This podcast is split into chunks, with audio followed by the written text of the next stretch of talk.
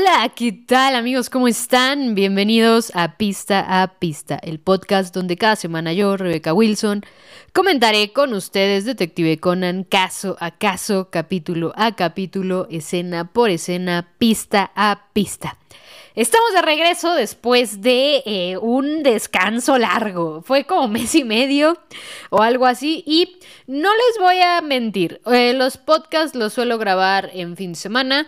Y tuve dos semanas un poco complicadas emocionalmente hablando. Sigue siendo una situación emocionalmente complicada, pero dos semanas en particular no tenía energía para grabar en cuestiones como anímicas. Y las otras semanas, pues sí se me dificultó por cosas que luego tienes que hacer en fin de semana y no puedes hacer entre semana por X, Y o Z razón del trabajo, eh, de las cosas que tienes que hacer en la casa y tal. Entonces, eh, por eso no había grabado. Y de hecho, esta semana tampoco iba a grabar, voy a ser sincera, porque se me había descompuesto el micrófono. Bueno, se me descompuso el micrófono, no, no es algo que, que, que haya cambiado en el paso del tiempo. Se me descompuso el micrófono y pues estaba pensando justo ahora comprarme uno bueno y tal. Pero pues se supone que el micrófono que se descompuso es un micrófono bueno, me duró dos años de hecho.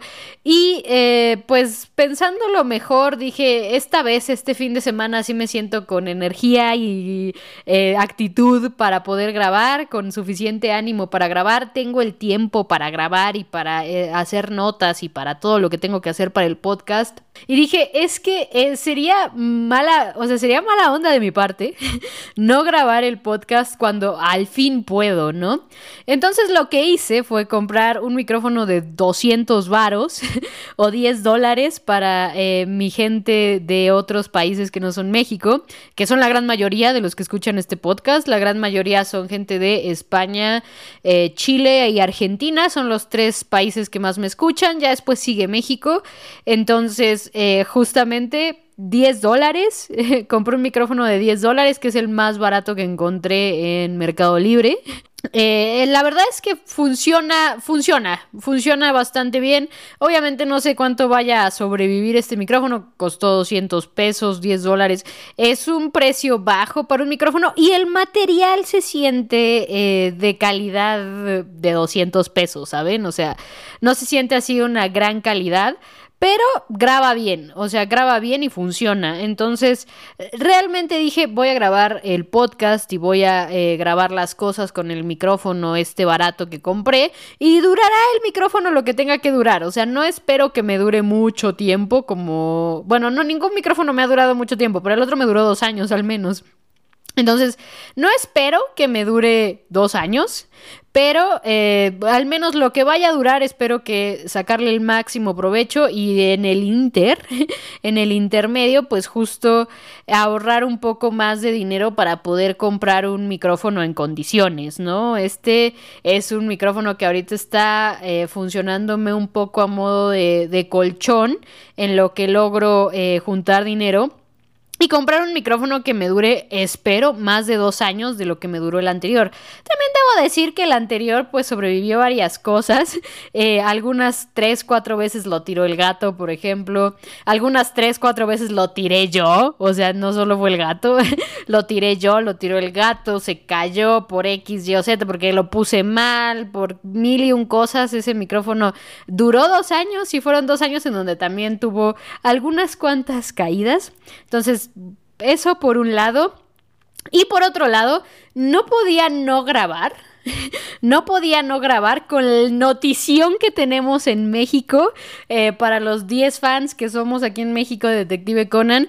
Porque después de casi 5 años, 4 o 5 años, Cinemex va a volver a traer una película de Conan. La última película de Detective Conan que trajo Cinemex a México fue Los girasoles del fuego infernal.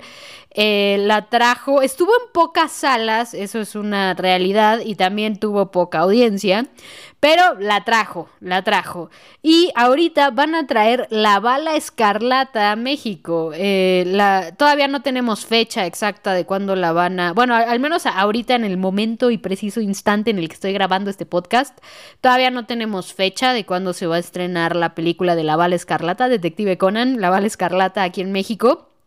Pero eh, ojalá, ojalá sea, se estrene en un lugar donde la pueda ir a ver, porque de verdad les juro que tengo ganas de verla los días que vaya a estar en carteleras, que tampoco creo que van a ser muchos, o sea, yo creo que va a ser un fin de semana en cartelera, una semana en cartelera así top máximo, pero ojalá esté en la ciudad en donde yo esté cuando llegue a cartelera, si es que no me toca en Ciudad de México, pero si me toca en Ciudad de México lo voy a ir a ver a los cines que esté, a los horarios que esté, los días que esté, no sé cuánto veces va a ser eso. Tal vez solamente van a ser tres veces o cuatro así top máximo, de miércoles a miércoles siete veces nada más. Pero estoy dispuesta a irla a ver esas veces, solo para inflar números. para inflar números y que al menos sean 500 nueve veces, ¿no? los girasoles del fuego infernal lo vieron 500 personas nada. Bueno, se, se vendieron 500 boletos nada más. No sé si dentro de esos 500 boletos hubo alguien por ahí que que en ese momento planeó lo mismo que yo. Pero, o sea, mi, plan sí sería ese, así, inflar los números al máximo para que al menos tengamos más películas de Conan aquí en México. O sea, de verdad, literalmente solo hemos tenido las primeras tres. El Rascacielos, el catorceavo objetivo y el mago del fin del siglo. Y después de eso solo hemos tenido el francotirador dimensional, que es como la película 18, algo así. Eh, tuvimos los girasoles del fuego infernal y ya. O sea, solo hemos tenido eso en México. O sea, han sido cinco películas de Conan. Sería como la sexta entrega de películas de Detective Conan que llega a México, la de la bala escarlata. Entonces, me, me gustaría que al menos esto pueda dejar algún precedente para que Cinemex diga, oigan, o sea, traemos el submarino de hierro negro. O sea, ya trajimos eh, girasoles del fuego infernal y por alguna razón alguien dijo, ¿saben que hay que traer la bala escarlata? ¿Why not? Y entonces dijeron, traemos la bala escarlata y tal vez en cuatro o cinco años pueda decir, hey, voy a ir a ver el submarino de hierro negro a Cinemex. ¿Saben? O sea, no sé, siento que siento que, que, este podría ser la oportunidad de los 10 fans de Conan que estamos aquí en México. Los 10 fans de Conan de aquí de México tenemos la oportunidad de que sean más de 500 entradas vendidas, a diferencia de los girasoles del fuego infernal, que solo fueron 500 entradas y ya. Pero también estuvo en muy pocas salas. Esa es otra cosa, ¿no? O sea, también lo digo, porque, o sea, yo vivo en Ciudad de México, pero justamente diciembre y enero, eh, mi plan este año es no estar en Ciudad de México, sino estar en otro lado con mi familia. Y ahí sí sería muy difícil si no, si no está en esa ciudad ver Detective Conan, ¿no? Tendría que tomar un vuelo y, lo estaría pensando seriamente, nada más para ir a ver al cine. o sea, tengo muchas ganas de ver esas películas en el cine porque la experiencia cinematográfica es distinta y esas películas están claramente hechas para ver en el cine y no he visto ninguna en el cine, ninguna. Aunque tuve oportunidad de ver El submarino de hierro negro, quise esperarme también porque justo como mi conocimiento de japonés no es lo suficiente para entenderle a una película entera, pues quería ver una película y entender el 50% o el 60% de la película, ¿no? Entonces, esta es la oportunidad de oro que tengo y de verdad espero que llegue a la ciudad en donde sea que yo me encuentre en ese momento, que llegue a esa ciudad y pueda verla la semana entera que vaya a estar en cartelera o si nada más está tres días, los tres días que vaya a estar en cartelera o los días que tenga planeado Cinemex tenerla en cartelera, de verdad espero poder verla todas las veces posibles. O sea, de verdad, ese es mi plan, verla todas las veces posibles. 40, 50 incluso. Bueno, no, no, 50 veces en tres días es imposible, ¿no? Pero de verdad, al menos una vez al día, si va a estar tres días, verla, sí, ese es plan. Ese es el plan. Ese es el plan. No me importa. Eh, pero bueno, eh, por otro lado, esa es la otra eh, noticia que tenemos, fans de México. Cinemex vuelve a traer Detective Conan después de haber traído los girasoles del fuego infernal. Cinemex no trajo el francotirador dimensional, esa la trajo un festival de cine japonés, si mal no recuerdo. Creo. pero después de casi cinco años, sí, 2019 fue cuando trajo los, los girasoles del fuego infernal, creo, 2018, creo que fue 2018, 2019 cuando trajo los, los girasoles del fuego infernal, entonces 19, 20, 21, 22, 23, sí, son casi cinco o seis años eh, después. Eh, Cinemex vuelve a traer Detective Conan y de verdad fue la noticia para mí del siglo porque pensé que ya no lo harían, porque en, aquellos tiempos, hace algunos años, 2020, eh, yo sí podía tener acceso al dato. En esta ocasión, pues la persona que me pasaba esos datos ya no está, pero en su momento me pasó los datos de los girasoles del fuego infernal y esa película solo, solo vendió 500 boletos, que es poco. Pero creo que para, tomando en cuenta cuánta gente conoce Detective Conan en México, creo que es mucho en realidad.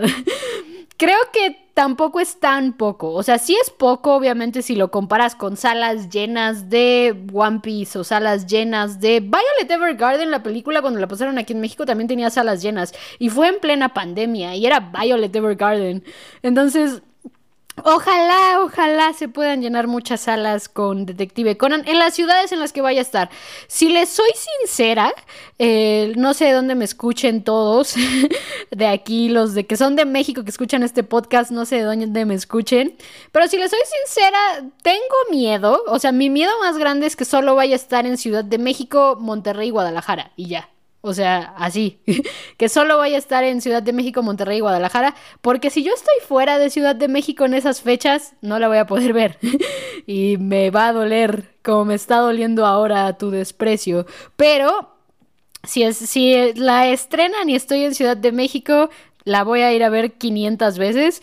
Y si la estrenan en la ciudad donde esté, cuando sea que la estrenen, también la voy a ir a ver 500 veces si es posible.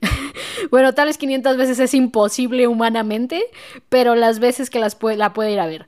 Entonces, eh, pues eso también no quería dejarlo pasar porque literalmente la noticia salió el viernes, yo la vi el sábado y es domingo, a que el día que estoy grabando el podcast. Seguramente saldrá editado eh, lunes o martes martes. No sé cuánto me tarde editándolo. Pero no, no podía dejar escapar esta notición, este notición. Eh, sobre todo para mi público de México, que es poco comparado con mi público de España, Chile y Argentina. Y pues ojalá muy pronto, al menos a Latinoamérica, nos lleguen más cosas de Detective Conan, ¿no? Eh, creo que a Chile y Argentina creo que sí les llega un poco más que aquí a México, pero, o sea, ojalá, por ejemplo, también en Twitter me sigue gente de Colombia, gente de Perú, que también ve Detective Conan y pues ojalá también llegue a esos países, ¿no? Que, que nos tienen muy olvidados a los 10 fans de Detective Conan que somos. Que, a ver, no creo que seamos 10 en realidad. De hecho, o sea, he estado llevando a mi gato al veterinario. he estado, esa es una de las razones justo por las que estoy un poco decaída emocionalmente. He estado llevando mucho a mi gato al veterinario y uno de esos veterinarios a los que he llevado a mi gato, vio mis tatuajes y me dijo, oh, ese no es el detective Conan. Y yo, sí, señor veterinario, confiaré en usted ciegamente ahora, de ahora en adelante. Entonces, eso es lo que pasó.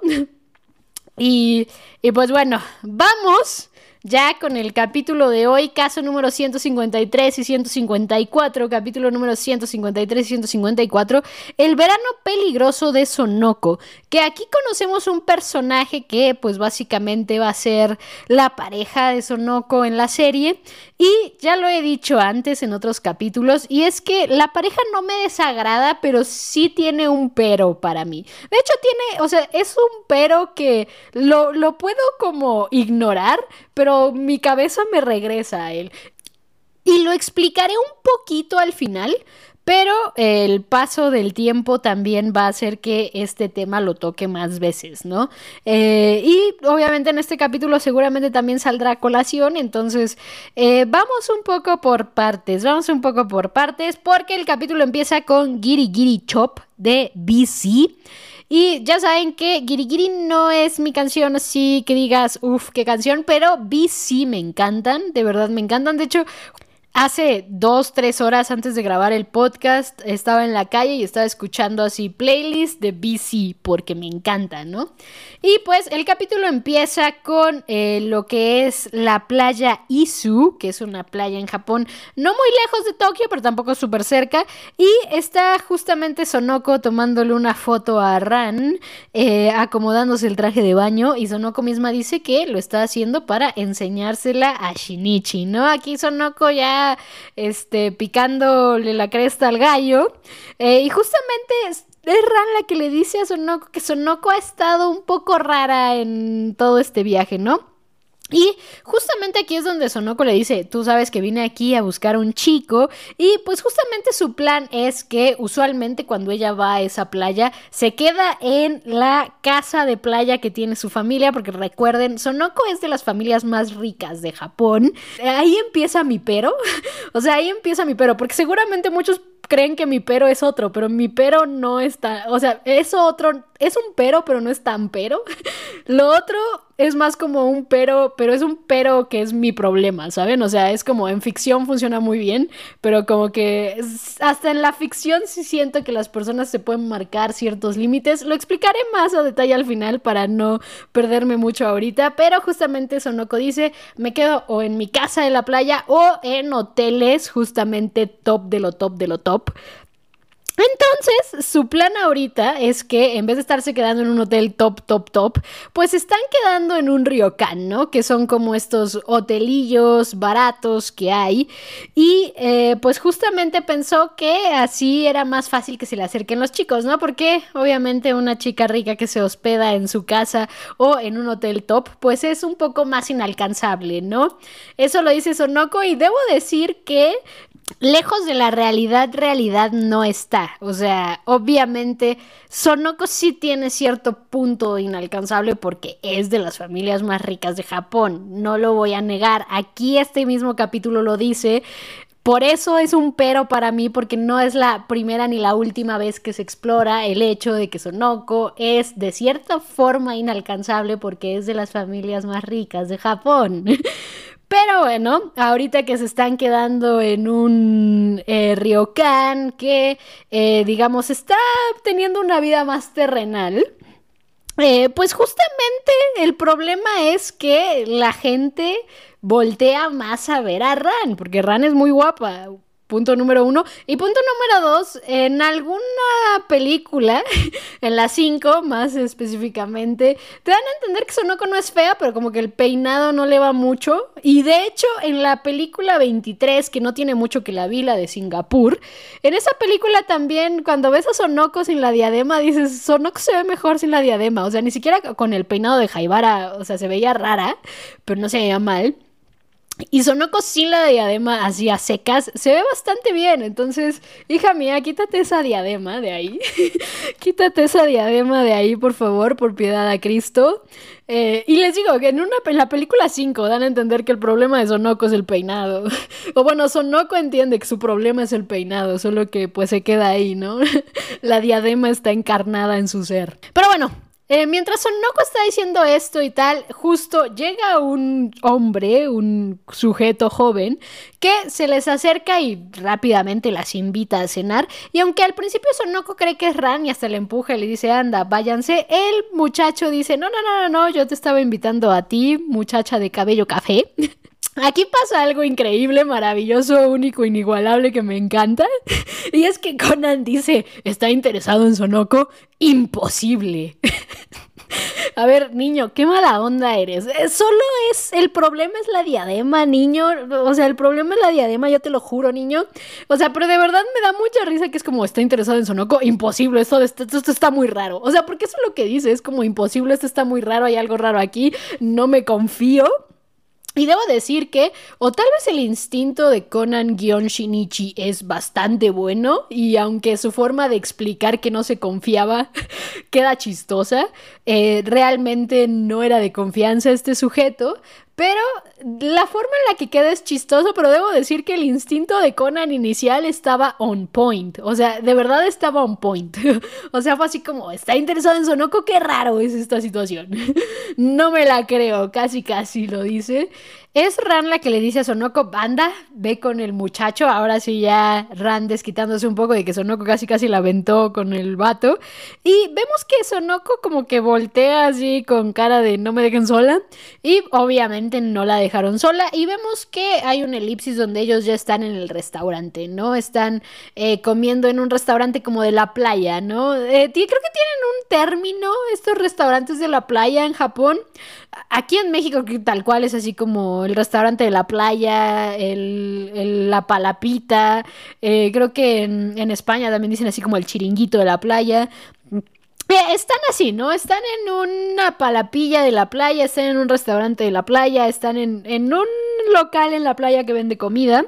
Y pues eh, vemos que el hombre básicamente está coqueteando con Sonoko, ¿no? Dice ahí unas cuantas palabras coquetas, pero una de las primeras veces que lo interrumpen es un muchacho moreno, alto, mamado, debe estar mamado, o sea, no, y, o sea, sí, sí lo dibujan mamado, ¿no? Eh, le pone una cerveza así, casi golpea la mesa con la cerveza interrumpiendo. Y cuando Ran lo ve, dice, ese chico me suena de algo, ¿no? su cara me, se me hace conocida. Y Sonoko dice que sí, porque es el hijo del dueño del ryokan donde se están quedando. Y más o menos explica que él va a ayudar ahí en verano. Ran le pregunta cómo es que sabe todo esto y Sonoko dice básicamente que notó que las, las estaba mirando en días anteriores y básicamente preguntó por él y pues le contaron, ¿no? Es el hijo del dueño y nos viene a ayudar en verano. Obviamente con toda la charla del hotel en el que se están quedando y tal, pues dicen el nombre del ryokan y pues el hombre que las está acompañando, en pocas palabras, dice que él está cerca, entonces las quiere invitar a un restaurante que tiene así como como una historia de terror de que eh, un año antes habían matado a una chica y a partir de ahí como que el espíritu de la chica se aparece en las fotos que están tomando ahí. Y entonces es por eso que este hombre le dice a Sonoko, vamos y llevas tu cámara, ¿no? Obviamente ahí con todo eso, eh, Sonoko le dice a Ran que todavía le quedan algunas cuantas fotos en el carrete. Recordemos, eran los 90, o sea, este, este capítulo todavía es los 90, ¿no? Ha de ser como 98, 99 este capítulo, ¿no? No, no sé, no estoy tan segura. No, no, ya de ser casi el 2000, no, pero todavía es 90. De todas formas, las, las cámaras de carrete y tal eh, tardaron un rato en, en dejarse de usar tanto, porque a día de hoy conozco gente que todavía utiliza cámaras de rollo.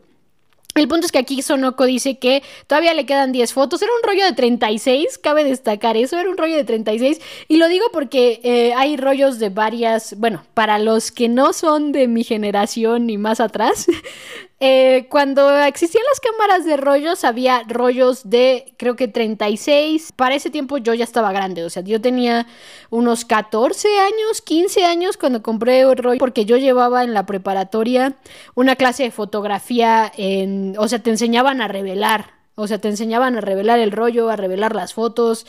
Y curiosamente, o sea, era, era un curso de dos, o sea, dos años en la prepa. Era, el primer año era actividad estética y artística, fotografía 1, y el segundo año era fotografía 2. Y súper curioso, yo estuve en la transición, porque originalmente era fotografía 1, te enseñaban a revelar, o sea, a tomar las fotos, a revelarlas y a hacer el químico y a colgar así en tendederos los, los, las fotos, o sea, tanto las fotos como los, los rollos. Y en fotografía 2 eh, ya te enseñaban cómo a, posar, o sea, cómo tenías que dirigir a los que les tomabas la foto y tal. Ese, ese era como el plan original. Pero a mí me tocó que en primer año sí llevé fotografía uno como era, o sea, te llevaban, te metían al cuarto oscuro, revelabas y estaba súper padre, pero en el segundo año cuando ya te enseñaban justo a posar y tal, como ya estaba en auge la fotografía digital, el segundo año nos enseñaron Photoshop. Y eh, cuando hablaba con la gente que estaba en fotografía 1, porque podías elegir diferentes actividades artísticas. Había gente que escogía pintura y tal, yo escogí fotografía. Siempre me ha gustado la fotografía, a día de hoy me gusta la fotografía. Y eh, justamente cuando hablaba con gente de un año abajo del mío o dos años abajo del mío, justamente los que estaban en fotografía 1 ya no llevaban lo de revelar el rollo y el cuarto oscuro y bla, bla, bla sino llevaban justo eh, cómo configurar la cámara digital y la diferencia justo de, lo que muchos fotógrafos le llaman la cámara pastelera, que es como la cámara digital chiquita, y las reflex, y o sea, llevaban como también mucho más teoría de la fotografía, que el zótropo y que bla, bla, bla, y que los espejos y no sé qué. Y en segundo año, en fotografía 2, ya llevaban Photoshop, como yo llevé, o sea, ya era Photoshop. Entonces, eh, pues, no sé, es que me, me fascina mucho la fotografía y ahorita escuchando a Sonoko decir que tenía un carrete de 36 fotos, me trajo buenos recuerdos de mis años preparatorianos, donde luego estaba ahí en el cuarto oscuro con cuatro güeyes, eh, revelando los rollos y aparte los rollos los tienes que revelar en un cuarto totalmente oscuro, no le pueden entrar nada de luz, o sea, hay un cuarto, bueno, en esos tiempos había un cuarto especial para sacar el rollo del, de su cajita y ya después de que revelabas el rollo para que no se te quemara, eh, ya después ya pasabas al cuarto oscuro que es el del foco rojo. Y el foco rojo te podía quemar el papel si no eras cuidadoso con el foco rojo también. Dato curioso, el foco rojo también te podía quemar el papel porque a mí me quemó, una, un, me quemó un papel. Me quedaron unas fotos en sepia padrísimas, pero no era la intención. O sea, de hecho salí mal en esa calificación porque la profesora me dijo, o sea, sí fue tu intención que estas fotos quedaran en sepia y fue así como, no, no, o sea, dejé el, foco rojo, lo, lo puse mal y, y me quemó el papel. Pero bueno, Dejando de lado mis aventuras con la fotografía, pues justamente Sonoko dice que le quedan 10 fotos en su carrete y entre esas fotos está la foto que le quieren enseñar a Shinichi. Y aquí es donde Sonoko se le va un poco la lengua y dice que eh, justamente quiere enseñarle esa foto a Shinichi, que no sé qué, y le cuenta al muchacho que las está acompañando, al joven que las está acompañando al hombre, es un hombre, ya es un señor, ya. O sea, creo que no sacan su edad, no sacan su edad porque si no lo hubiera notado aquí. Pues sé que ya estaba grande, o sea, podía tomar cerveza, fumaba, no sé, yo creo que tenía 20 y algo. Entonces, bueno, al hombre este eh, justamente le dice que Shinichi es un detective. Y pues mientras está diciendo esto, vemos que alguien en otra mesa como que los está observando, un, un hombre un poco gordito, eh, que está así misterioso, pero el hombre que las está acompañando, el que se interesó en Sonoko, también se ve bastante interesado eh, por la foto, se le, sigue como coqueteando a Sonoko, pero como para sacar la información de qué clase de foto es la foto que Sonoko tanto le quiere enseñar a este chico detective llamado Shinichi, cuando nuevamente el otro eh, muchacho moreno, alto y mamado los interrumpe con eh, su comida, ¿no? Les dice así casi casi como, aquí está su comida y por favor coman rápido y váyanse porque estamos teniendo mucha afluencia de gente, no me quiten clientes, casi casi, ¿no? Hace así como coman y váyanse rápido. Y obviamente esta serie se llama Detective Conan, así que no puede faltar que llegue un hombre a decirle a otro que también está ahí en el, en el chiringuito de la playa, que le dice que básicamente encontraron otro cadáver de una mujer también del cabello café. Y luego, luego Conan va al chisme, ¿no? Aquí es donde vemos que ya ha llegado Yokomiso, ve el cuerpo, pregunta básicamente qué es lo que pasó y parece ser que la hora de la muerte del cuerpo es muy cercana a la hora en la que Conan Ran y Sonoko pasaron por ese lugar, ¿no? Obviamente aquí es donde vemos también que Sonoko dice que tiene miedo porque ella tiene el mismo tono de cabello que las víctimas, pero pues el sujeto eh, que las estaba acompañando y que las invitó a comer dice que no se preocupe, que él la protegerá. Pero también vemos que el hombre ese como sospechosillo del restaurante también está ahí cerca y se ve que está chequeando todo, ¿no? Pero Yokomiso reconoce a Ran y Sonoko y primero pregunta por Kogoro porque pues Kogoro es su pastor y nada le faltará, pero le dicen que nada más están ellos tres ahí cuando se pregunta por qué los tres, ya que Yokomiso solo vio a Ran y Sonoko, pues obviamente Conan está ahí y Yokomiso incluso le dice a Conan, muchachito, protege a tus amigas, ¿no? A tus amigas. Y pues eh, de ahí tenemos una elipsis a donde ya está de noche, está la lluvia y Ransonoko y Conan están esperando justamente al vato. Cuando vemos que este eh, bonito muchacho moreno, alto, mamado, eh, justamente sale a dejarles un paraguas, ¿no? O sea, ve que está lloviendo y, sale a dejarles un paraguas. Y les digo que Conan con todo y todo, la intuición está muy bien porque dice, oye, tal vez a ese chico le gusta Sonoko, ¿no? Eh, Ran le dice a Sonoko, mira, mira, ahora tú eres la popular. Ran un poco descargando la atención de que Sonoko también llevaba molestándola todas las vacaciones, supongo. Pero Sonoko se da cuenta que ha dejado su cartera y decide ir a buscar la cartera, ¿no? Mientras todo está pasando, pues Ran se sigue preguntando quién es ese muchacho, ¿no? El que les dejó la sombrilla, el morenillo, porque dice que le suena de algo y no precisamente de que se están quedando en el Can de su familia, ¿no? Sino que le suena de que lo ha visto en otro lado, en algún otro punto de su vida, ¿no? Mientras todo esto está pasando, tenemos un montaje bastante interesante y aquí sí vámonos a planos de montaje, que es justamente Ran intentando recordar de dónde conoce a este muchacho, que de una vez vamos a llamarlo ya de una vez por su nombre, Makoto, o sea, Makoto, fin. Eh, vamos a llamarlo así para no confundirlo con el otro vato, que ese no anoté su nombre por ningún lado. Michiwaki, sí lo anoté. Aquí están mis notas, sí lo anoté, Michiwaki, pero eh, aquí el que importa es Makoto, ¿no? Entonces, justamente mientras Ren está intentando acordarse de dónde conoce a Makoto, eh, pues justamente Conan le está insistiendo así de, de dónde, de dónde, de dónde, de dónde, de dónde lo conoces. Y vemos, por otro lado, que cuando Sonoko llega a la habitación, ve una sombra que está ahí hurgando en sus cosas y la sombra ataca a Sonoko, ¿no? O bueno, la, la, la jala hacia adentro del cuarto y vemos que está a punto de atacarla. Cuando son Ran y Conan los que llegan y eso provoca que pues la sombra huya y eh, se queden y vean que, que, está todo el cuarto desordenado, que Sonoko está ahí como un poco en shock. Y Sonoko explica más o menos lo que pasó, ¿no? No explica por completo porque omite la parte donde la amenaza con el cuchillo, pero eh, Sonoko explica justo que había alguien adentro hurgando en sus cosas. Y pues eh, mientras todo esto está pasando, es Sonoko también la que explica que no vio el rostro de la persona que la atacó, pero mientras estaban forcejeando, Sonoko alcanzó a morder este su brazo, dice Sonoko, ¿no? Su brazo peludo.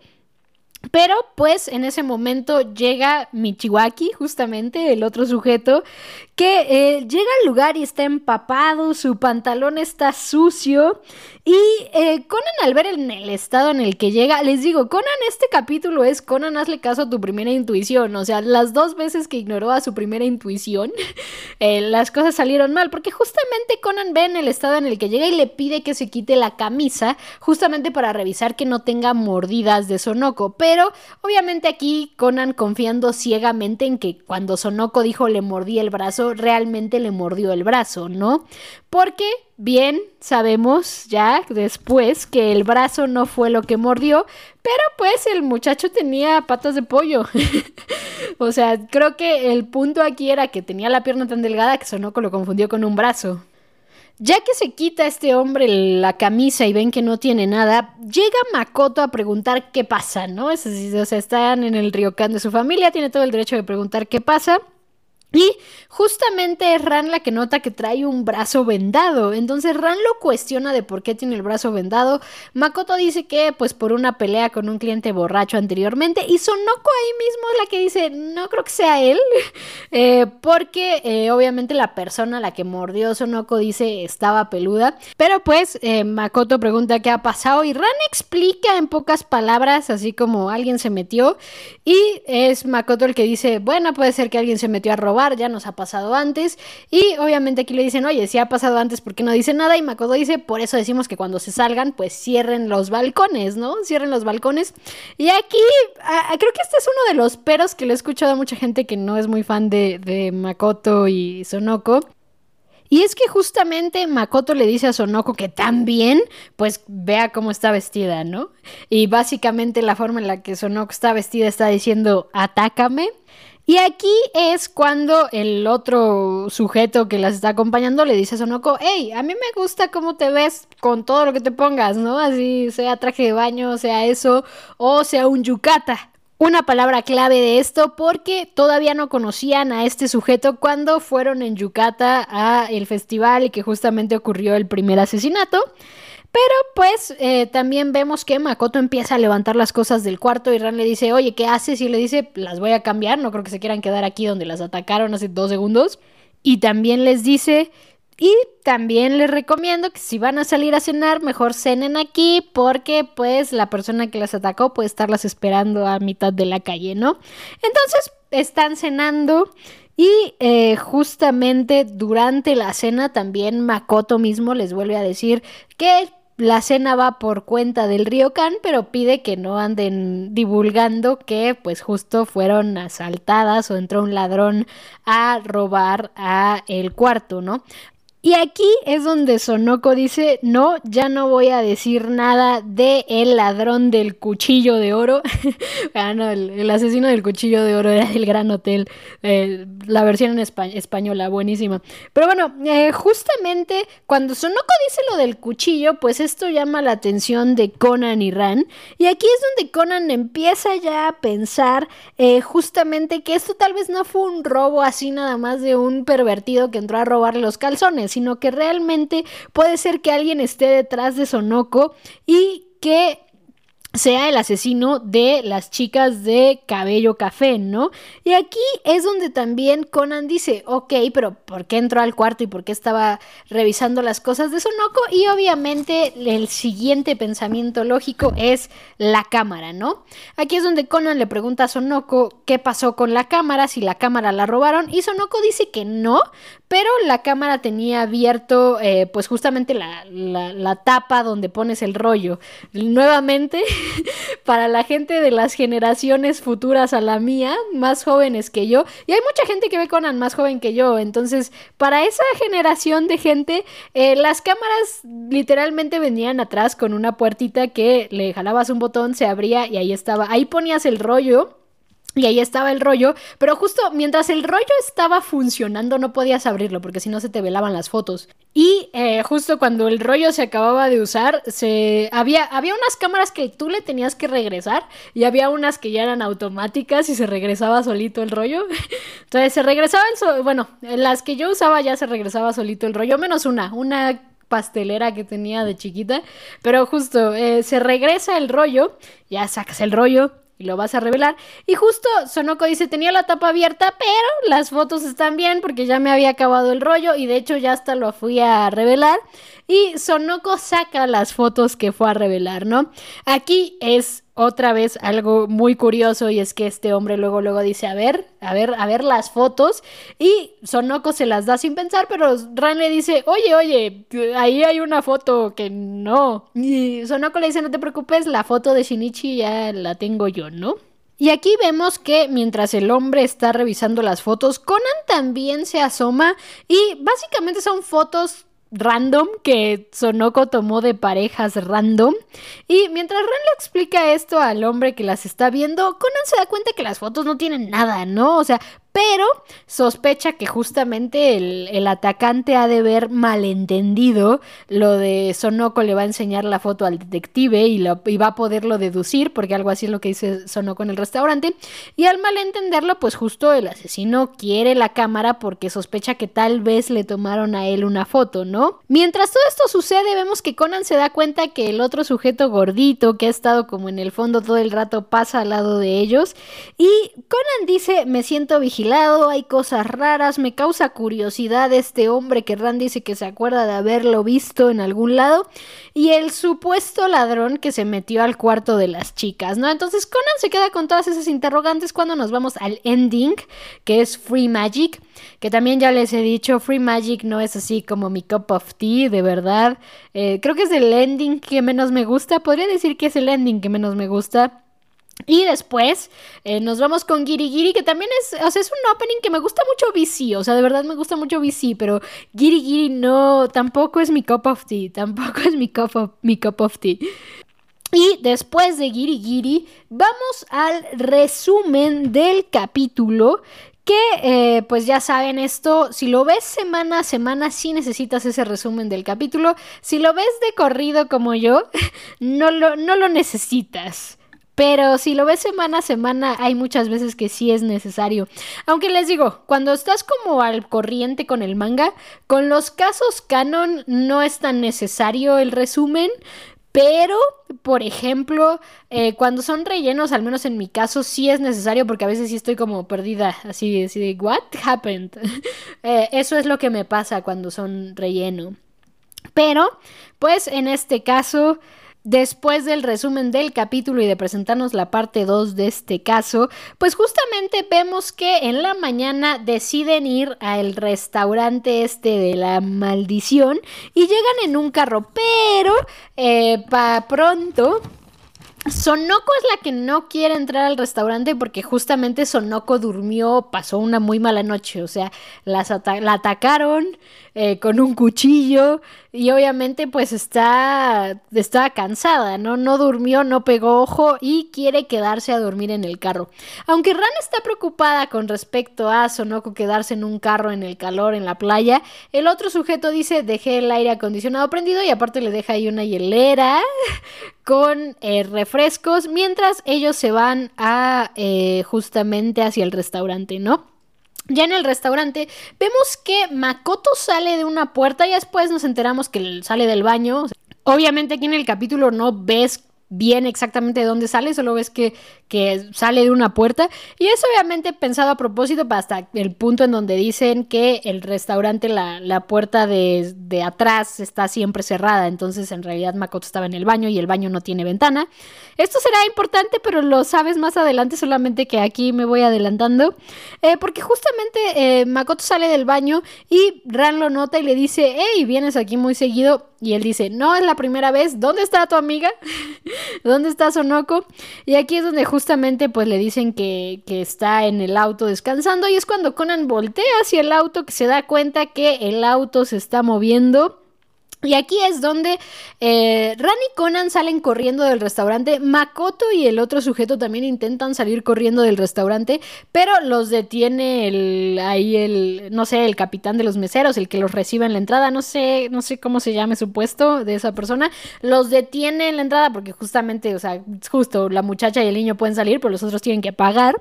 Entonces salen corriendo y tenemos un momento muy épico donde Ran salva a Sonoko.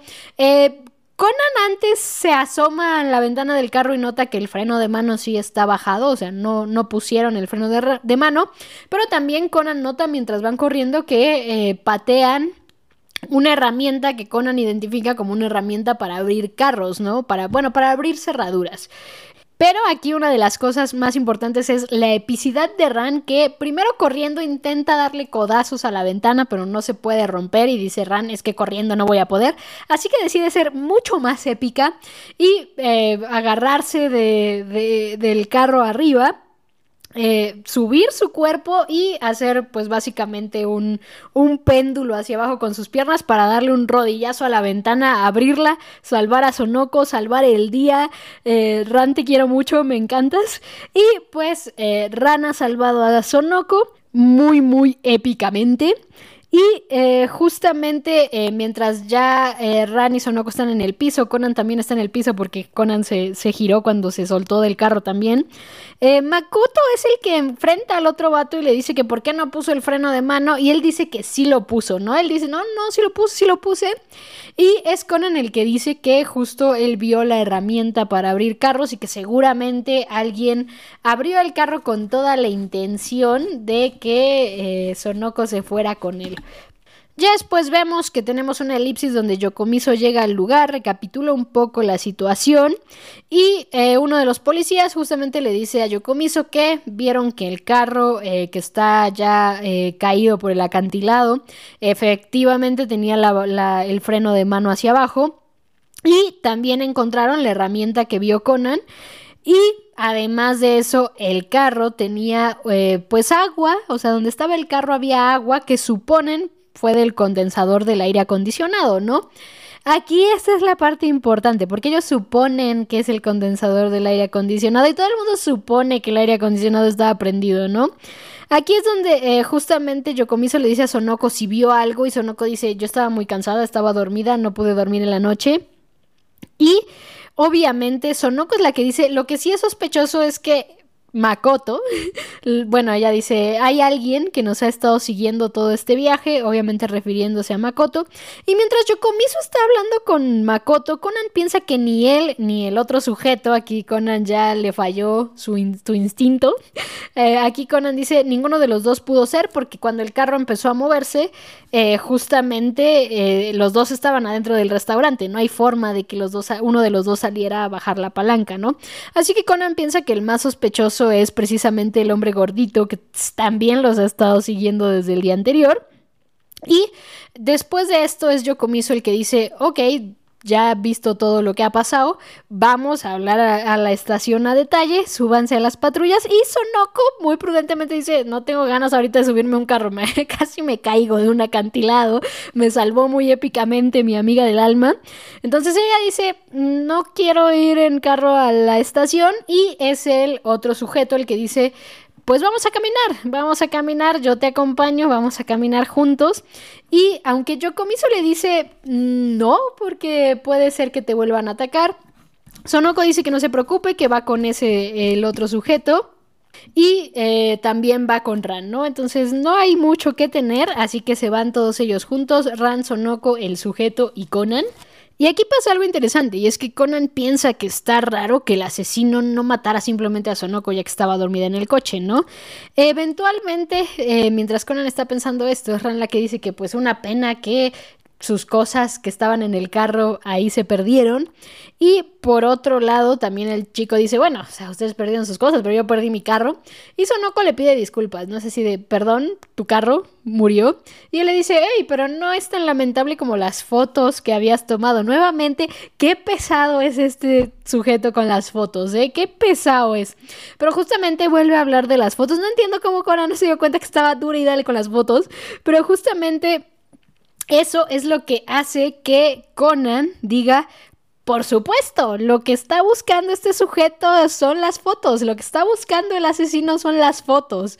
Eh, quería que las fotos se destruyeran, pero Conan dice, ¿qué le hace pensar al criminal que Sonoko tomó una foto en ese momento, que Sonoko tomó la foto de su asesinato, ¿no? Entonces Conan está preguntándose todo eso, mientras que en algún punto Sonoko dice que todavía tiene la foto que es para Shinichi con ella. Esa foto también, que también Ran le dice así de ya, por favor, para con la foto, ¿no? o sea, mientras el otro también está de pesado con las fotos, también Sonoko está de pesada con las fotos. Eh, eh, voy a perdonar a Conan. Voy a perdonar a Conan solo porque aquí hay dos personas que están de pesadas con las fotos, el sujeto y Sonoko. Eventualmente es el sujeto mismo el que se da cuenta que el otro gordito que los está siguiendo, los está siguiendo. Entonces lo que hace es agarrar a Sonoko y corren hacia adentro como de un bosque, ¿no? Que está ahí. Hay un bosque, se meten ahí, eh, Ran y Conan van detrás de ellos. Y eventualmente mientras están corriendo el sujeto dice hay que separarnos y se separan. Y en la separación eventualmente es eh, Ran y Conan los que se encuentran con este hombre que Ran lo encara directamente y este hombre al ver que Ran lo está encarando se hace como para atrás y se tropieza porque está usando chanclas o sandalias, no sé cómo le digan en sus países. Y Ran, mientras lo encara segurísima que él es el culpable, pues básicamente le busca la mordedura, ¿no? Porque él sí tiene brazos peludos. él sí tiene brazos peludos, así que le busca la mordedura, pero no la tiene. Eh, justamente cuando ven que no la tiene, el hombre explica que en realidad es un policía de Chiva, de la prefectura de Chiva. Y al principio Ran no le cree porque dice, solo porque tengas una libreta de policía, eso no me dice nada. Mi papá era policía, tendrías que enseñarme tu, tu identificación de policía. Y el hombre le enseña la identificación de policía. Y aquí Conan, que se quedó pensando del hombre que se tropezó con sus sandalias, sus chanclas, es el que le dice a Ran, oye, ¿tú usas calcetines con chanclas? Y Ran le dice, no, usualmente. Y a ver, Conan, de, lo pesado que estaba el otro con las fotos, usar chanclas con calcetines es lo que te hace sospechar. Y lo digo porque, porque yo en la playa sí uso chanclas con calcetines. De hecho, yo en todo momento uso chanclas con calcetines. No me gustan, no me gusta ver mis pies. Entonces, siempre que puedo uso calcetines. Solo veo mis pies cuando me los lavo en la ducha o en la bañera o en o sea cuando cuando estoy en algún punto donde no puedo usar calcetines, obviamente no uso calcetines, pero en cualquier otro momento de mi vida yo tengo chanclas con calcetines, así siempre. Incluso en la playa, cuando no estoy en el mar nadando, tengo chanclas con calcetines. Entonces, Conan, mal por ti, por, por sospechar de la gente que usa chanclas con calcetines. Pero justamente el punto aquí es que ese hombre traía unas pinches calcetas, o sea, el, que huyó con Sonoco trae unas calcetas así hasta arriba de, de, la rodilla casi. Y aquí es donde nos vamos a Sonoco y el sujeto que trae las calcetas hasta la rodilla que está diciendo que está cansado porque pues está corriendo con chanclas, ¿no? Entonces aquí es donde Sonoko le revisa la pierna, le baja la calceta y vemos que tiene la mordida de Sonoko en la pierna, ¿no? Casi un poquito arribita del, del tobillo. Así que sí, este hombre tenía unas piernas muy delgadas, pero obviamente con esto Sonoko se da cuenta que él fue el que la atacó y el hombre básicamente saca el cuchillo, ¿no? Aquí es donde, eh, mientras el hombre saca el cuchillo y va hacia Sonoko, Conan, Ran y el otro policía van corriendo y Conan es el que está explicando todo el caso, ¿no? El hombre eh, básicamente confundió el tren que pasa donde ocurrió el asesinato, eh, parece ser que hay un punto donde lanza como chispazos la luz, cable que conecta con el tren. Entonces, ese chispazo él lo confundió con el flash de la cámara de Sonoko y justamente lo que él quiere es como Sonoko ha estado diciendo que la foto se la va a enseñar a un detective, lo que quiere es la foto, ¿no? Y otra de las cosas que Conan se hizo darse cuenta que este hombre ya los había visto de antes y los llevaba siguiendo de antes, es que él mencionó que Sonoko se veía bien con Yukata, pero el día que Sonoko usó Yukata fue un día antes de conocerlo. Entonces, eso ya le dice a Conan que los vio en el momento en el que cometió el asesinato, pensó que había un flash y vio a Sonoko con la cámara, Sonoko tomó una foto del momento del asesinato, ¿no? Y aquí es donde también, eh, ya cuando vemos a Sonoko siendo atacada por este hombre, que este hombre explica lo que él cree que pasó, ¿no? Sonoko pensó que estaba fotografiando una pareja cuando en realidad estaba fotografiando un asesinato, entonces por eso el hombre quiere la foto, de foto que no existe, porque Sonoko no la tomó, él solo pensó que las chispitas del tren eran un flash. Mientras que Ran, platicando con el policía, eh, básicamente les explica que ese hombre mató a cuatro y ese hombre ya lleva rato siguiéndolo, pero no tenía pruebas suficientes para decir él es el asesino de las mujeres de cabello café, ¿no? Obviamente aquí es donde el policía dice no entiendo cómo movió el carro y Conan explica y es justo que en la hielera que deja ahí con Sonoco que se queda dormida en el carro traía pues unos cubitos de hielo que funcionaron como topes de las llantas y cuando se derritieron pues el carro se empezó a mover y eh, pues justo su plan era eliminar a todos con todos pero aquí es donde Conan se pregunta ¿y por qué mata a chicas de pelo café? Y debo decir que este es este de ser como de los asesinos más psicópatas que hay en Detective Conan, porque después de esto vemos que el hombre le explica a Sonoko que una de las razones o la razón por la que mata a las chicas de pelo café es porque todas son iguales. Lo dejaron. El corazón partió y entonces dijo, voy a matar a chicas con el pelo café, me vale madres. Eh, psicópata, de, de mirarse claramente, ¿eh? De mirarse claramente y en algún punto vemos que Ran ve de lejos a este hombre con Sonoko, ya está a punto de clavarle el cuchillo, pero cuando baja el cuchillo para clavárselo, es Makoto el que la protege, la cubre, pone su brazo, el cuchillo se clava en el brazo de Makoto, en el bíceps casi, y les digo, o sea, el cuchillo ni siquiera entra bien en su bracito, entonces ahí hay músculo, amigos, ahí hay músculo. Y no solo eso, le suelta un codazo que lo manda a China casi, o sea, sí lo, lo manda varios metros lejos de Sonoko, y aquí es donde el hombre agarra un palo como para contraatacar y Ran se acuerda, Ran se acuerda de quién es ese sujeto y básicamente dice que lo vio en un torneo de karate, es alguien eh, llamado algo así como el príncipe del ataque. tiene ahí su, dice su apodo y dice su nombre, que es justamente Kyogoku Makoto. Y es capitán de karate de su escuela. Es un año más grande que ella, si mal no recuerdo, es el capitán de karate de su escuela. Y obviamente vemos que Makoto golpea a este dude, le gana muy fácil. Y habiendo salvado a Sonoko, pues Makoto le dice que fue muy descuidada en este viaje y pues tuvo suerte de que él tuviera tiempo libre para andarla siguiendo. Entonces aquí es cuando Sonoko confirma con él si le estaba siguiendo y él le dice que sí porque ya había visto a ese sujeto hablar con dos o tres personas, eh, otras dos o tres chicas más. Entonces él se preocupó por Sonoko y entonces Sonoko le dice, ¿para qué te preocupas por mí? No nos conocemos de nada.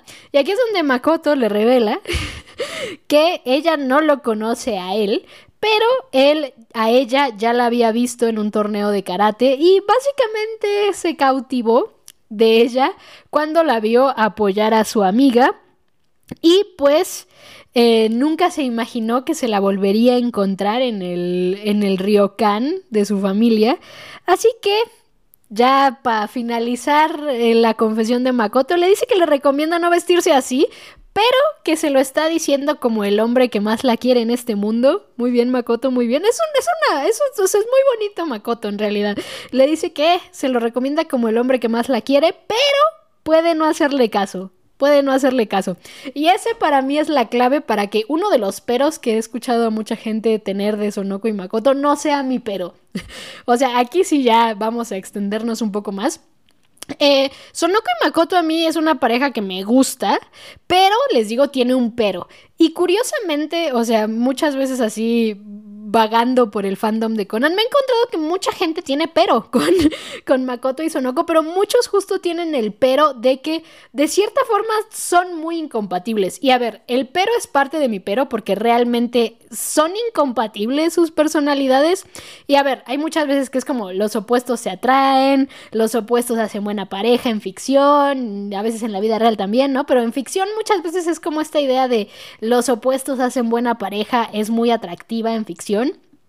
Y eh, aquí chocan mucho, o sea, chocan mucho, a diferencia de decir que son opuestos, más bien chocan, o sea, son dos formas de ser que chocan. y chocan a veces feo, ¿no? O sea, la película 23, pobre Makoto estuvo sufriendo porque Sonoko hablaba maravillas de su crushecito con Kaito, ¿no?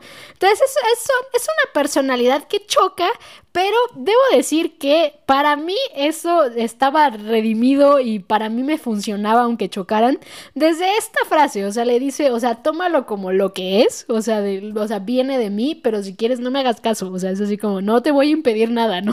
O sea, yo solo lo digo por mí, pero si quieres no me hagas caso y eso a mí me me redime a Makoto un poco en ese sentido. Porque les digo, muchas veces justo veo que la gente dice, es que Makoto es como muy tradicional, Sonoko es como muy liberal, y entonces obviamente eso choca, ¿no? Y, y en la vida real choca y eso jamás funcionaría en la vida real. Pero es ficción, es ficción y esta frase de aquí, o sea, para mí me compra, ¿no? Es así como, tómalo de quien viene, no me tienes por qué hacer caso, lo dice explícitamente en este capítulo.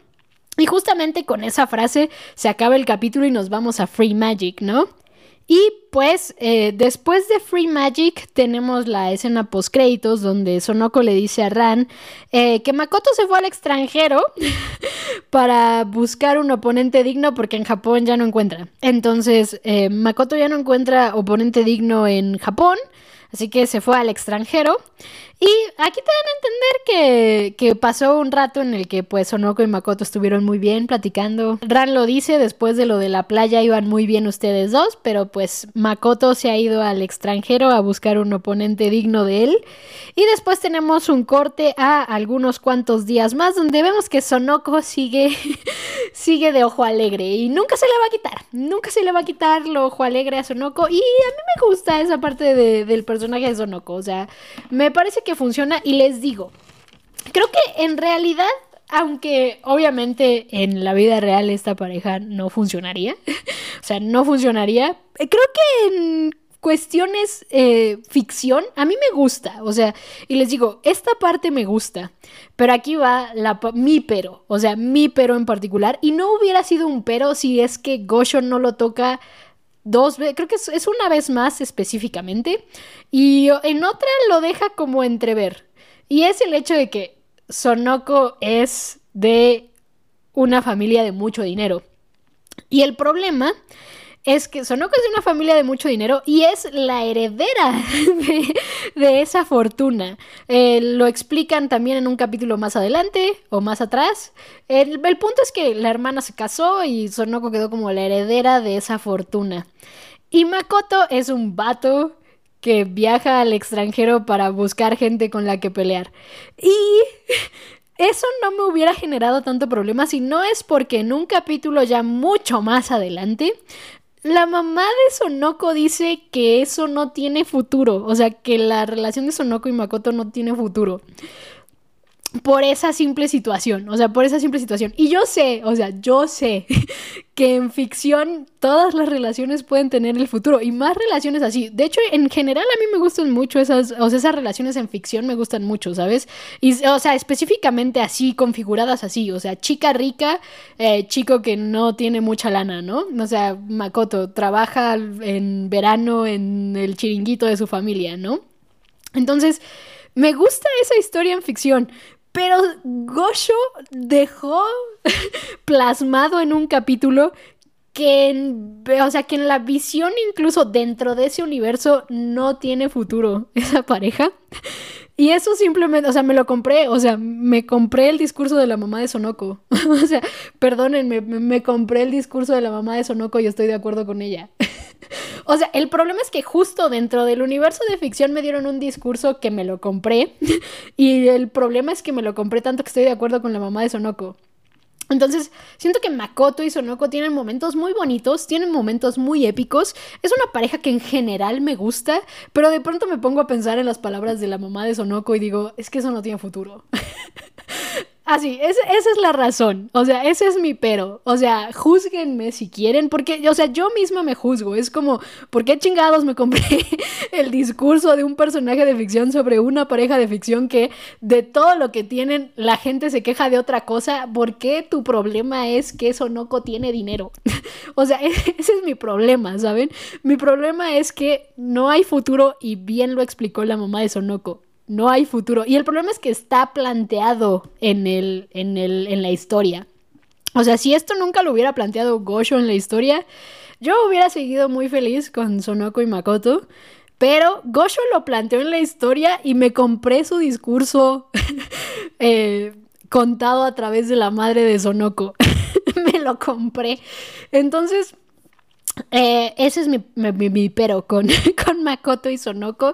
les digo, el problema es que es, mucho más complicado y, y, nuevamente, o sea, justo como digo, por la misma personalidad de Makoto y Sonoko, eh, su relación choca mucho y eso, esa otra parte, curiosamente, también está más adelante en otro capítulo, en el de la suerte del amor, o bueno, donde se leen la suerte en el amor Rani Sonoko. Algunos sabrán de cuál hablo, otros sabrán, no sabrán de cuál hablo.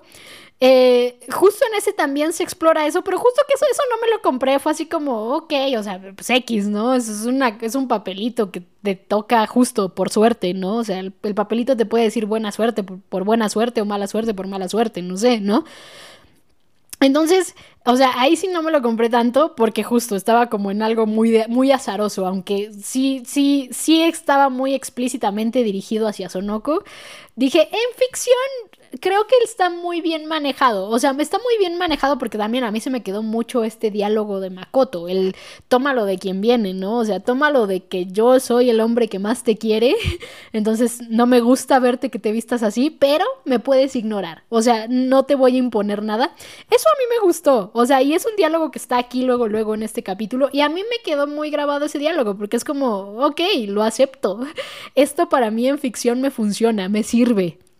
Y me gustó mucho Sonoko y Makoto mucho tiempo, hasta que llegué a ese capítulo con la mamá de Sonoko explicando que no hay futuro. y no sé por qué eso me lo compré más. O sea, y les digo, o sea, nuevamente, el, el tópico niña rica, chico que no tiene ni dónde quedarse muerto, me gusta, o sea, de verdad me gusta. me gusta mucho, chica rica, chico normal Me gusta muchísimo en ficción. Estoy consciente que en la vida real no funciona. O sea, estoy consciente, ¿no? Pero es ficción. O sea, justamente también para eso está, ¿no? Para, para explorar cosas que sabes que en la realidad no van a funcionar. Y Makoto y Sonoko, por muchas cosas en la vida real no funcionarían. Pero yo estoy dispuesta a aceptar ese diálogo que pone Gosho al final de este capítulo. Pero no estuve dispuesta a ignorar lo que plantea la mamá de Sonoko en el capítulo. Eh, justamente es el primer Kaito contra Makoto. O sea, bueno, el primero, tomando en cuenta que la película de Singapur podría ser un cuasi segundo, Makoto contra Kaito. Cuasi, ¿no? No es tan, tan Makoto contra Kaito, eh, pero cuasi. eh, el pedo es que, o sea, a partir de ahí, siempre que los veo juntos, o sea, en las repeticiones y tal, cada vez veo más esto, ¿no? O sea, justo Makoto mismo dice, nunca pensé que te hospedarías en el local de mi familia. Y es porque Sonoko no se suele hospedar en esos lugares. Ella lo dice al principio del capítulo. Yo suelo estar en mi casa de la playa o en hoteles top de lo top de lo top. Y les digo, así como está en este capítulo así, de nunca pensé que te hospedarías en el, en el local de mi familia, y al principio del capítulo Sonoko misma dice, es que siempre me quedo en hoteles top y siempre me quedo en mi casa de la playa, hay otros capítulos donde vuelvo al, al diálogo de la mamá de Sonoko, o sea, justo aquí, esta parte del capítulo me regresa al diálogo de la mamá de Sonoko de esto no va a funcionar. y hay otros capítulos donde otra vez regreso al esto no va a funcionar y no sé, o sea, les digo, es como, ah, ¿por qué Gosho me hiciste eso? ¿Por qué me hiciste eso? O sea, Gosho y mi cerebro que dijo así como, sí, tiene razón la mamá de Sonoko, esto no va a funcionar. es así como, güey, es ficción. obviamente, pues, obviamente van a funcionar y funcionan muy bien. Y es una pareja con momentos muy bonitos. O sea, es una pareja con momentos muy bonitos, Sonoko y Makoto. Pero mi cerebro es como, güey, la mamá de Sonoko tenía razón. Entonces, ese es mi pero. Ese es mi pero. Curiosamente, el pero que les digo, le he visto a mucha gente que también les así como me gustan Sonoko y Makoto, pero como que chocan mucho porque Makoto es más tradicional, Sonoko es como mucho más liberal, mucho más aloca. O sea, siento que también es un argumento muy válido que esas personas tengan ese pero, ¿saben?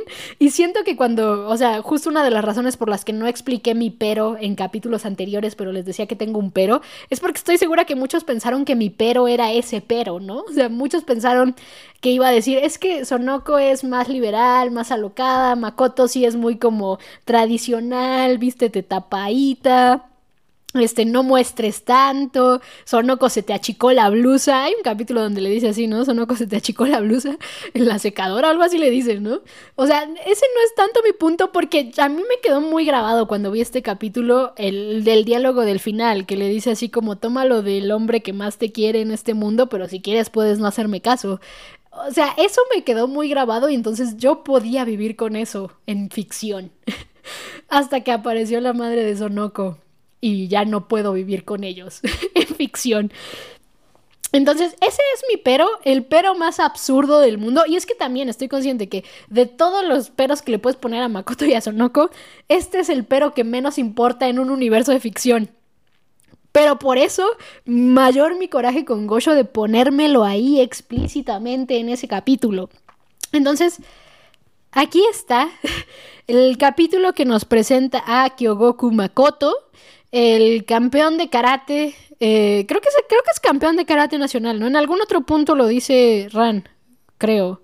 Es que aquí nada más le dijo el príncipe del ataque, pero en algún otro punto creo que sí dice que es campeón nacional, o en algún punto sale que es campeón nacional, no sé. O sea, pero bueno, sí, ¿no? O sea, si no tiene contrincante en Japón es porque es campeón nacional. Y también lo dicen en, película de Singapur, en el puño del zafiro azul.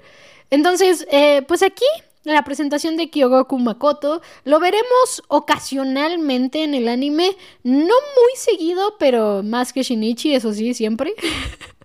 todos, a todos los ves más que a Shinichi. Entonces, aquí tenemos a Kyogoku Makoto. Eh, presentado en este bello capítulo, el peligroso verano de Sonoko. Y para la próxima semana, para la próxima semana, vamos a tener Historia de amor de la Policía Metropolitana, parte 2. parte 2 de Historia de Amor de la Policía Metropolitana. Un capítulo que me gusta mucho, muy bonito también. me encantan Takagi y Sato. O sea, Takagi y Sato sí son perfect for me. O sea, pero perfect. O sea, y más versión manga. ya llegaremos a ese punto. Eh, y seguramente habrá gente que también esté en desacuerdo conmigo. Pero en versión manga, para mí, eh, Takagi y Sato son perfect. 10 de 10, 20 de 20, 100 de 100, 1000 de 1000. Mejor pareja en ficción jamás creada, Takagi Sato. Luego tenemos 162, especial de, dos, de una hora. De especial de una hora, el primer caso de Shinichi en un avión. Gran capítulo, y es que aparte es un avión, me encantan los aviones. Luego tenemos 163 y 164, TMS no tiene continuista, el secreto de la luna, la estrella y el sol. Y, o sea, mi problema no es este capítulo, mi problema es que este capítulo genera un error de continuidad para el 1900, para el mil, no, para el 941, 1941, perga. No, para el capítulo 941 este capítulo causa un error de continuidad por culpa de que TMS no tiene continuista. O sea, TMS, contrátame a mí, me ofrezco como tu continuista, pero contrata un continuista, por favor. 166 a 168, El misterio de la mansión de la araña en Totori que es con Heiji y Kazuha, un gran capítulo también con Heiji y Kazuha. Luego 170 y 171, El ángulo muerto en la oscuridad. Aquí aparece un personaje y aquí este, este, este está madre. Este, este me gusta. Este va, va, a tener momentillos, momentillos, así me estoy frotando las manos. 172, 173, recuperar el mensaje póstumo, otro capítulo bastante interesante. Y después 174, especial dos horas sobre un asesinato de hace 20 años, un barco, Ran diciéndole a Conan que no la deje sola y Heiji que se cae. sí es ahí, ¿no? Sí es ese donde Heiji se cae.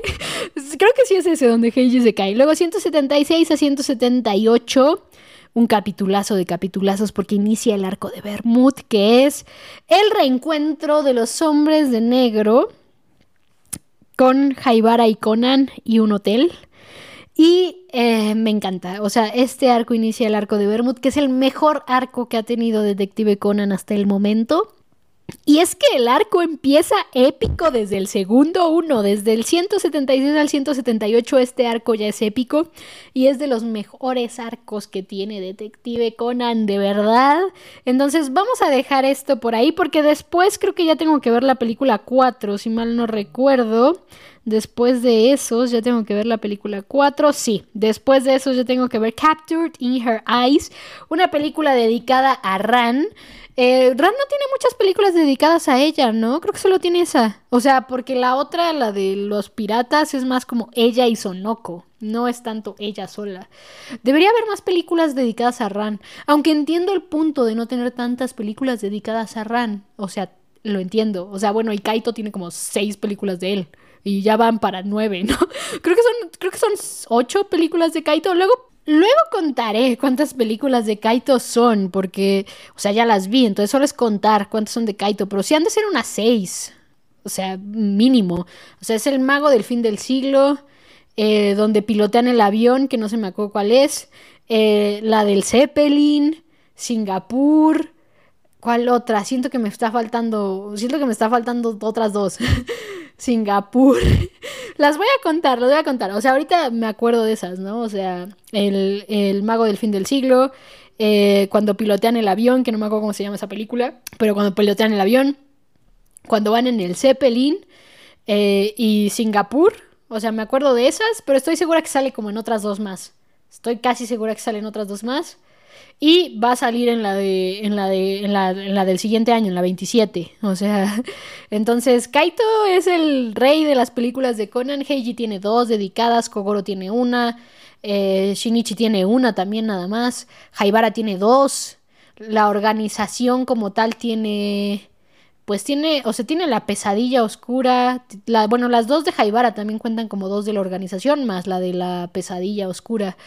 Eh, entonces, eh, bueno, tampoco es que, o sea, solo Kaito tiene muchas, ¿no? solo Kaito tiene muchas y es entendible, todos amamos a Kaito. Eh, pero bueno, mientras tanto, pues justo después veremos Captured in Her Eyes, película dedicada a Ran, y un peliculón, la verdad, un peliculón. Y pues eh, aquí lo dejamos mientras tanto en el próximamente. Una vez más, muchas, muchas, muchas gracias por escuchar este podcast. No saben lo mucho que se los agradezco y sobre todo a los que lo regresan a escuchar después de mes y medio de, de pausa. Entonces, muchas, muchas gracias a todos. De verdad, no saben lo mucho que se los agradezco hoy, mañana y siempre, siempre, siempre. Ya saben que me pueden dejar todos sus comentarios en YouTube, en Twitter, arroba Repson con doble S, o en eh, Spotify, donde dice eh, comenta qué te pareció este episodio. Y eh, una vez más, muchas gracias por escuchar este podcast. De verdad, no tienen idea de lo mucho que se los agradezco. Hasta pronto, detectives.